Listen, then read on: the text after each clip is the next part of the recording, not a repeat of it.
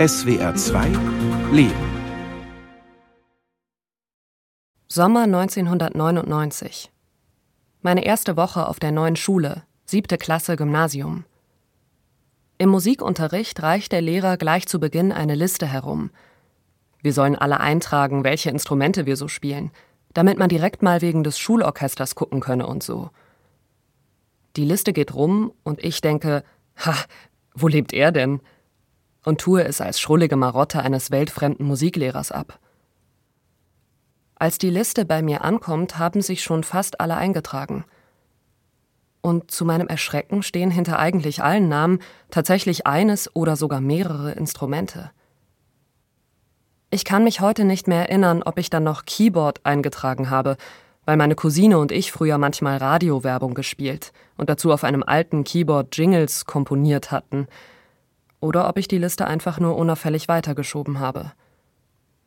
Rückblickend sollte dieser Moment bezeichnend für die nächsten Jahre sein meine Klassenreise innerhalb ein und desselben Berliner Randbezirks. Aus meiner Kindergarten- und Grundschulzeit war ich es gewohnt, dass Eltern bei Schlecker an der Kasse arbeiteten, Friseurin oder Busfahrer waren oder auch gar nicht Lohn arbeiteten. Wir waren Schlüsselkinder und haben uns nach der Schule im Supermarkt Tütennudeln oder Mikrowellenlasagne geholt. Sturmfrei haben war überhaupt nichts Besonderes. Wir konnten so viel Fernsehen, wie wir wollten, in Einkaufszentren abhängen oder aus Fenstern klettern und auf den Flachdächern von Hochhäusern unseres Blocks spielen. Kurz, wir konnten eigentlich machen, was wir wollten, denn niemand hatte irgendwelche Nachmittagsverpflichtungen. Wir waren auch nicht darauf angewiesen, dass unsere Eltern uns irgendwo hinfuhren und wieder abholten, denn alle wohnten eh im selben Block. Von meinem Zimmer aus konnte ich unter Hunderten von Fenstern und Balkonen die meiner Freundin sehen und wusste, ob sie gerade in ihren Zimmern waren und ob sie schon schliefen. Und wenn jemand Geburtstag hatte, hieß das meist, viel zu viele Kinder auf Fanta und Sprite, die Topfschlagen in viel zu engen Wohnungen spielen, oder zu Burger King gehen, mit Pappkrone fürs Geburtstagskind. Nach dem Schulwechsel aber waren Eltern auf einmal Lehrerinnen, Ärzte, Anwältinnen oder sogar Richter.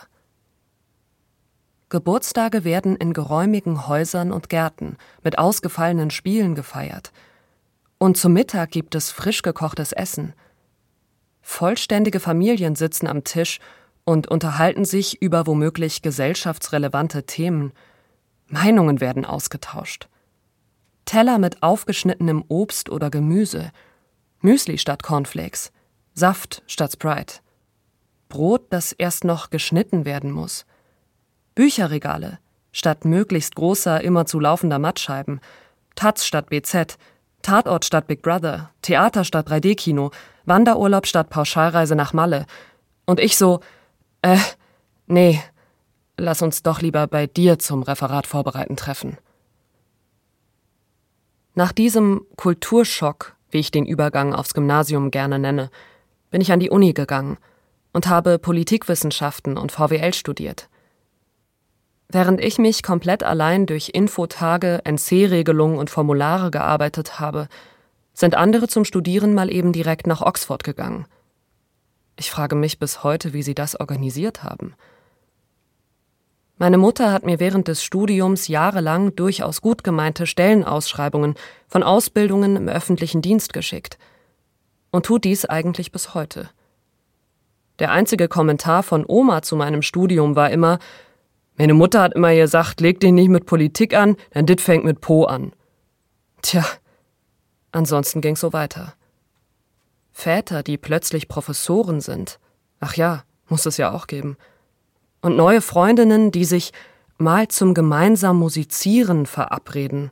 What? Und deren Eltern ihre Hausarbeiten Korrektur lesen, während Mama meine Bachelorarbeit, nachdem sie fertig war, mit Ach, versteht doch eh nischt abwinkt. Gemeinsame Urlaube mit Freundinnen, in denen ich immer wieder komplett ratlos in Kunstmuseen vor Bosch oder Kandinsky statt in der Haupttouri-Shoppingmeile stehe. Omas und Opas, die Großmutter und Großvater heißen Oder eh schon tot sind, weil Akademikerinnen einfach später Kinder kriegen und sich das über die Generation hinweg halt bemerkbar macht. Dass ich dabei auch in die geisteswissenschaftliche linke Studieszene gerate, macht manches davon nicht einfacher. Irgendwie haben die ganzen Kinder westdeutscher akademischer Alt-68er ihre Jugend wahlweise als Punk, Anarcho oder Hippie oder alles von dem nacheinander verbracht, sind bestens über Che und Marx und Co. informiert und machen jetzt an der Uni mit den nächsten weißen Männern weiter. Adorno, Foucault und dann nochmal Marx, diesmal aber wirklich. Dabei natürlich immer schön von allem Bösen abgrenzen, wenn nicht vom Fernsehen im Allgemeinen, dann mindestens vom Privatfernsehen – Dschungelcamp, wie bescheuert. Bild und McDonalds auch, bäh. Und immer Bücher, Bücher, Bücher. Und kreativ sein, schreiben, Kunst machen oder zumindest zu schätzen wissen. Oder halt gekonnt so tun. Und zu Weihnachten nach Hause fahren in die großen Häuser der Kindheit, in denen es die Kinderzimmer noch gibt, mit ein bisschen altem Krempel, den man nicht mit in die große weite Welt, aka Berlin, nehmen wollte, denn Platz ist genug in diesen Häusern, die man mal erben wird. Und sowieso wird man einiges erben, weswegen man sich auch sorgenlos nebenbei das quatschige Schlagerbandprojekt leisten kann, denn wer fällt, fällt weich. Und so ein Studium, das ist ja eh eine Sturm- und Drangphase, in der man radikale Gruppen gründet und in schrammeligen WGs wohnt. Da haben die Eltern im Prinzip auch Verständnis für. Hatten sie ja selbst dieses wilde Studium. Und mit 30 ruckelt es sich dann aber ein. Dann will man ja irgendwie doch was eigenes. Und schwupps, taucht auch schon irgendwo noch eine Eigentumswohnung der Eltern auf. Und die eigenen Kinder sollen ja auch schon eigentlich mit ein bisschen Natur aufwachsen. Und nach und nach, nicht unbedingt deswegen, aber trotzdem, wird das eine oder andere linke Ideal über Bord geworfen. Und so alternativ ist dann doch alles nicht mehr. Aber bis dahin erstmal noch Lesezirkel und Plena und Seminare und ich mittendrin, mit diesem diffus dumpfen Gefühl, irgendwie fehl am Platz zu sein. Und in diesen Lesezirkel plener Seminarsituationen lieber weniger als mehr zu sagen. Manchmal vertraue ich mein Unwohlsein guten Freundinnen an. Aber meistens kommt dann sowas wie, ach, meine Mutter hat doch auch nur Sozialpädagogik studiert. Oder, man merkt es dir aber überhaupt gar nicht an, also keine Sorge. Ich verstehe den gut gemeinten Impuls dahinter. Aber solche Kommentare machen es nicht besser. Zeitgleich beginne ich aber auch, mich bei Familienfeiern fehl am Platz zu fühlen. Denn letztendlich habe ich ja viele Dinge meines neuen Umfeldes übernommen, teils dankbar, teils pragmatisch. Ich also jetzt auch eher so Müsli, Wanderurlaub, richtiges Brot, Taz, Theater, Saft, Theoriebücher, komplizierte Sätze und mal was zusammen kochen – bei Dschungelcamp, Big Brother, DSDS, Frauentausch oder AIDA Kreuzfahrturlauben kann ich einfach nicht mehr mitreden. Meine Hausarbeitsthemen oder Fahrradurlaube wiederum treffen auf eher verhaltenes Interesse. Und über Politgruppenkram fange ich mit Polizisten am Geburtstagskuchentisch eh lieber nicht an zu reden. Dass ich fürs Familienjule Club mit Wunschliste, damit niemand Schrott kriegt oder womöglich noch kreativ werden muss, mal Sarazins Deutschland schafft sich ab kaufen muss, kann ich wiederum in meinem anderen Leben eigentlich niemandem erzählen. Anstrengend. Im Laufe meines Bachelorstudiums bekomme ich das erste Mal mit, dass andere Geld zum Studieren von Stiftungen bekommen. Warum wusste ich davon eigentlich nichts? Als ich noch etwas später langsam verstehe, dass so ein Stipendium wiederum mehr als nur Geld, sondern eben auch ideelle Förderung bedeutet. Und Stiftungen im Prinzip Netzwerke mit politischer Ausrichtung und einem gewissen Anspruch sind, dämmert mir irgendwie ein bisschen, warum ich davon nichts mitbekommen habe. Als ich meiner Mutter sage, dass ich mich noch für ein Masterstudium bewerbe, fragt sie entrüstet, warum ich denn jetzt noch einen Abschluss machen möchte. Ich hätte doch schon einen. Ich vertröste sie damit, dass es ja nur zwei Jahre sind. Im Laufe der fünf Jahre, die ich mein Masterstudium letztendlich dauern lasse, resigniert sie dann irgendwann, glaube ich. Was lange ein diffuses Gefühl bleibt, bekommt schließlich Wörter, findet sprachlich Ausdruck. Ich beginne mich mit Klassismus zu beschäftigen. und mich mit anderen Betroffenen über die damit verbundenen Diskriminierungserfahrungen auszutauschen. Einen Empowerment-Workshop für Studierende aus der Arbeiter- und Armutsklasse, den ich mit anderen an der Uni organisiere, bewerben wir mit der Frage Und was machen deine Eltern?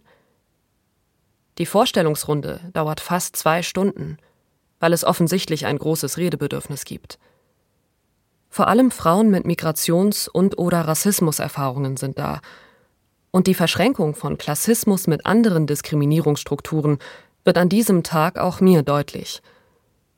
Gleichzeitig kommen Verunsicherungen auf. Arbeitslos waren meine Eltern nie. Geld war eigentlich immer genug da. Nicht viel, aber auch nicht zu wenig. Darf ich mich überhaupt über Klassismus beklagen? Woher genau kommen meine Fremdheitsgefühle? Mit der Zeit beginne ich meine Position zu finden, anzuerkennen, dass alles viel komplexer ist, als meine frustrierte, verletzte Pöbelstimme im Kopf es mir oft verkaufen will. Erfahre, dass hinter den Türen der großen Häuser auch nicht alles so schillernd ist, wie ich zunächst denke. Lerne, Dinge differenzierter zu betrachten und vor allem auch die positiven Aspekte meiner sozialen Mobilität zu schätzen. Hat ja auch was Entspanntes, wenn niemand von mir erwartet, summa cum irgendwas zu promovieren oder zu Großvaters 80. eine hochtrabende Rede zu halten. Aber ich könnte sie halten. Und diese Fähigkeit, die Sprachregister, Kommunikations- und Umgangsweisen verschiedener Welten zu verstehen und auch bedienen zu können, gefällt mir immer besser. Mit jeder drögen Tagung und jedem steifen Sektempfang oder Abendessen lerne ich die Herzlichkeit und selbstironische Art meiner Familie bewusster zu schätzen. Ich habe auch gemerkt, dass die Strategie, offensiv mit dem Thema umzugehen, manchmal einiges für mich erleichtern kann. Zum Beispiel in einer Runde Linksintellektueller, die mal wieder über ihre Steuererklärung jammern und gerade dazu übergehen, abfällig über nervige bürokratische Tätigkeiten oder Leute auf dem Amt zu reden – Einfach einwerfen, dass meine Mutter übrigens beim Finanzamt arbeitet. Dann ist die Irritation nämlich bei den anderen. Oder zumindest der Und was machen deine Eltern Moment vorweggenommen. Aber Komplexität und Differenziertheit hin oder her, zum Ende des Studiums werde ich einfach nur trotzig. Ich fange an, bewusst zu provozieren, indem ich immer mal wieder mit dem akademischen Habitus breche oder eigensinnig verkünde, dass ich irgendwann mal einen wissenschaftlichen Vortrag in Jogginghose und Berliner Dialekt halten will. Zum Ende des Masterstudiums und nach mehrjährigem Einblick ins akademische Business durch die Mitarbeiter an einem Forschungsprojekt bin ich eigentlich nur noch genervt von diesem ganzen Gehabe und letztlich auch nur mit Wasser gekoche und denke, jetzt reicht's. Jetzt raus hier. Nicht mehr diese akademische Höflichkeit, die auch etwas sehr Träges hat – keine schlauen Pausengespräche mehr an Stehtischen, bei denen ich permanent das Gefühl habe, zu trampelig, flapsig und gerade heraus zu sein. Und das, obwohl ich mich eigentlich als eher ruhig und bedacht bezeichnen würde. Und dann bin ich irgendwie doch in einem Promotionskolleg gelandet. Und, für mich etwas unerwartet, bricht plötzlich vieles wieder auf. Und mündet in Hadern, Selbstzweifeln, Identitätskonflikten. So ein Studium, das kann mein Background irgendwie noch verkraften, aber ein Doktortitel? Das scheint selbst mir irgendwie zu weit zu gehen. Seitens meiner Familie gibt es eher subtil panisches Unverständnis. Hast du nicht mal genug von dem Jansen lerne? Und auch ich bin unsicher und erschöpft. Dann ist die Pipeline halt leaky. Mir egal. Warum soll ich jetzt die eine von hundert sein, die sich in dieses System reinboxt, das mich statistisch gesehen gar nicht will? Als ich nach knapp einem Jahr Promotion heulend bei einer Bildungscoachin sitze, wird mir bewusst, wie viel Verletzung und Wut noch in mir stecken. Dass sie mir an einer Stelle erzählt, dass sie mal die Memoiren ihres schlauen Vaters aufschreiben wollte, macht es nicht besser und lässt mich vermuten, dass auch sie nicht gecheckt hat, was mein Problem ist. Nach dem Nachmittag, an dem ich den Text grob bis hierher geschrieben habe, wache ich zweimal in Folge weinend auf. In der ersten Nacht hatte ich geträumt, dass ich mein circa vierjähriges Ich vom Kindergarten abhole, zusammen mit meiner damaligen Mutter. Dabei ergeben sich Szenen und Gedanken, die anscheinend zu belastend sind, so dass ich mit Tränen in den Augen aufwache. In der darauffolgenden Nacht träume ich zunächst von einigen Freundinnen aus meiner Grundschule, die alle noch ein enges Miteinander pflegen, während ich irgendwie außen vor bin. Kurz darauf befinde ich mich in einer Traumszene, in der zwischen meiner Mutter und mir eine latent angespannte Stimmung herrscht, bis sie schließlich zu mir sagt, bei der Charlottenburger Baugenossenschaft hat man auch mit dem abgebrochenen Studium gute Aussichten auf einen sicheren, gut bezahlten Job. Ich mache daraufhin eine wütende Geste und denke, das ist kein Studium mehr, was ich gerade mache. Im anschließenden Wortgefecht sage ich an irgendeiner Stelle das Wort Unterschichtenfrau und merke schon im Moment des Aussprechens, wie sehr es meine Mutter verletzt und dass ich zu weit gegangen bin. Ich rede also schnell wichtig klingt und mit rhetorisch überlegender Eloquenz, Thanks Academia, auf sie ein und betone, dass ich damit nicht sie persönlich meine, sondern aus einer hegemonialen gesellschaftlichen Perspektive spreche, aus der ihr Bildungsabschluss, ihre Art von Arbeit und Lebensweise als solche gesehen würden. Ich ja aber wisse, dass sie ganz konkret sehr glücklich und dankbar mit ihrem Leben und Job ist und ich das auch sehr schätze. Das meine ich ehrlich. Und damit kriege ich im Gespräch auch die Kurve. Später ergibt sich eine andere Szene, in der ich meine Mutter trösten muss, weil sie um ihre verstorbenen Eltern trauert und ich wache erneut weinend auf. Ich lasse dieses Dokument hier also erst einmal ruhen und öffne es erst wieder, als sich der Abgabetermin nähert. In einer Weiterbildung zu Social Justice, die ich vor einigen Jahren gemacht habe, gab es zum Thema Klassismus eine biografische Einstiegsübung. In einer Liste sollten wir fünf Werte, die in der Zeit unseres Aufwachsens wichtig waren und fünf Werte, die überhaupt nicht wichtig waren, unterstreichen. Am Ende stellte ich irritiert fest, dass genau die fünf, die ich als überhaupt nicht wichtig angekreuzt habe, mich und mein Leben gerade irgendwie ausmachen.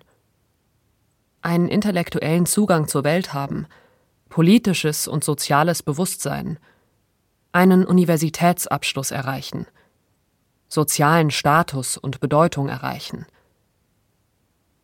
ich starre auf das Blatt und frage mich mal wieder, wie das eigentlich passieren konnte. Hätte ich noch mehr ankreuzen können, wäre sich durch Therapie weiterentwickeln auch noch bei den überhaupt nicht wichtigen Werten dabei gewesen. Das Gehader mit der Promotion wird im ersten Jahr noch durch den überraschenden Tod von Oma und Opa befeuert. Sie standen mir sehr nahe und haben mich und meine Sicht auf die Welt stark geprägt. Beide waren im Weddinger Milieu sozialisiert und haben ihre Zeit meist damit verbracht, die Westberliner Flohmärkte unsicher zu machen, zu Hause zu puzzeln oder Super Nintendo zu spielen. Mein Opa hat bis zum Ende versucht, irgendwie in groben Zügen an meinem Leben dran zu bleiben. Und nachdem er sich wirklich durch meine komplette Masterarbeit gekämpft hatte, hat er gefragt, wer denn eigentlich dieser Doing Gender sei. Der sei ja so oft vorgekommen. Ist es ein Finne oder was? Diese Anekdote eignet sich in Unikreisen immer für ein Lacher.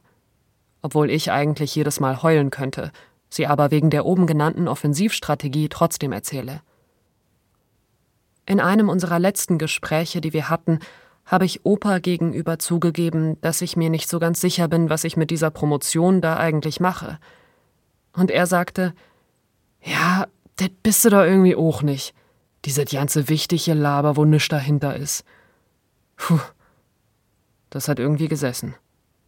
Und um's kurz zu machen, mich durch Therapie weiterentwickeln war nach einem Jahr voller Gehader und Beerdigungen meine Strategie nicht komplett den Boden unter den Füßen zu verlieren. Und jetzt?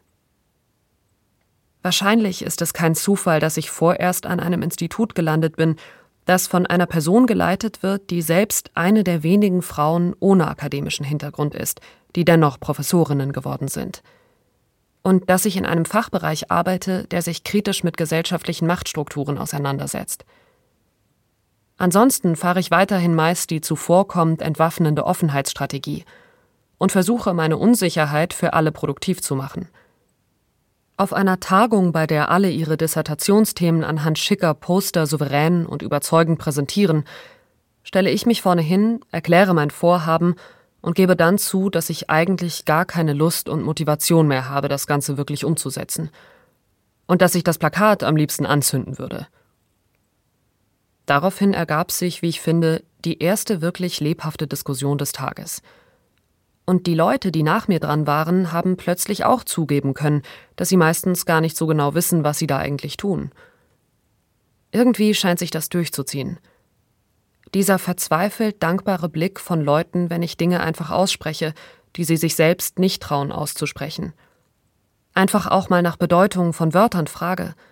Oder beim gemeinsamen Mittagessen mal nicht über das Thema der jeweiligen Tagung, sondern über mein letztes Wochenende im Schrebergarten rede. Ich frage mich, wie lange ich an dieser Institution noch mitmachen will und kann. Welche anderen Wege es außerhalb der akademischen Welt für mich gibt. Vielleicht schaffe ich diese Promotion. Vielleicht breche ich irgendwann ab. Dann bin ich entweder die eine von hundert, die sich in der auch du kannst es schaffen Mentalität gut vorzeigen lässt, oder eine von den restlichen 99, über die eigentlich nicht geredet wird. Ich versuche, die über Jahre sprachlich geschaffenen Konstrukte meiner Mutter von meine schlaue Tochter und deine doofe Mutter nicht weiterhin so stehen zu lassen. Ich scheitere weiterhin bei dem Versuch, mir meinen Vater oder meine Mutter als Professorin, Lehrer, Anwältin oder Arzt vorzustellen. Versuche darüber hinwegzuhören, wenn mein Vater meinen Berufsstatus lachend als arbeitslos bezeichnet, während ich ein Promotionsstipendium erhalte versuche mit der Tatsache klarzukommen, dass ich als wissenschaftliche Mitarbeiterin von Anfang an besser bezahlt werde als meine Mutter nach fast 40 Jahren am selben Arbeitsplatz. Nachtrag. Gestern habe ich meine Mutter getroffen. Ich habe es nicht geschafft, von diesem Text oder gar den Träumen zu erzählen.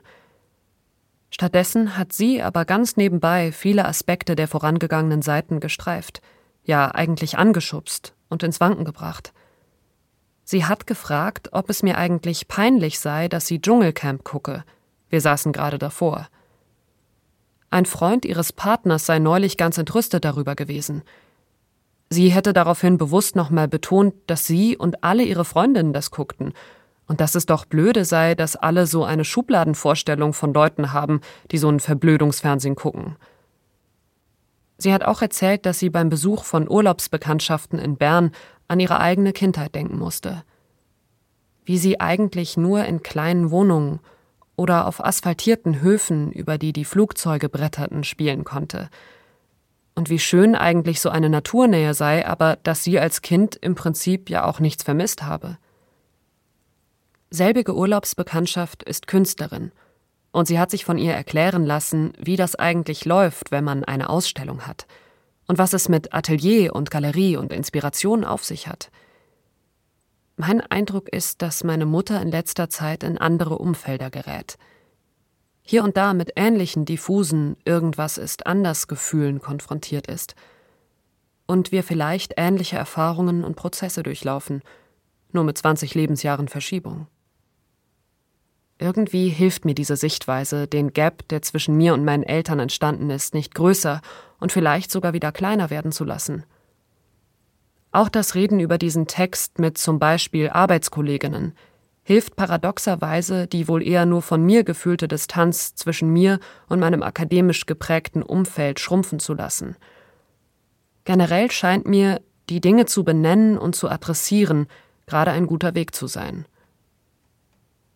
Meine Promotionsbetreuerin hat letzte Woche nebenbei erzählt, dass sie ihrer Tochter bei einem Forschungsprojektantrag geholfen hat und dass sie nun mitfiebert, was daraus geworden ist.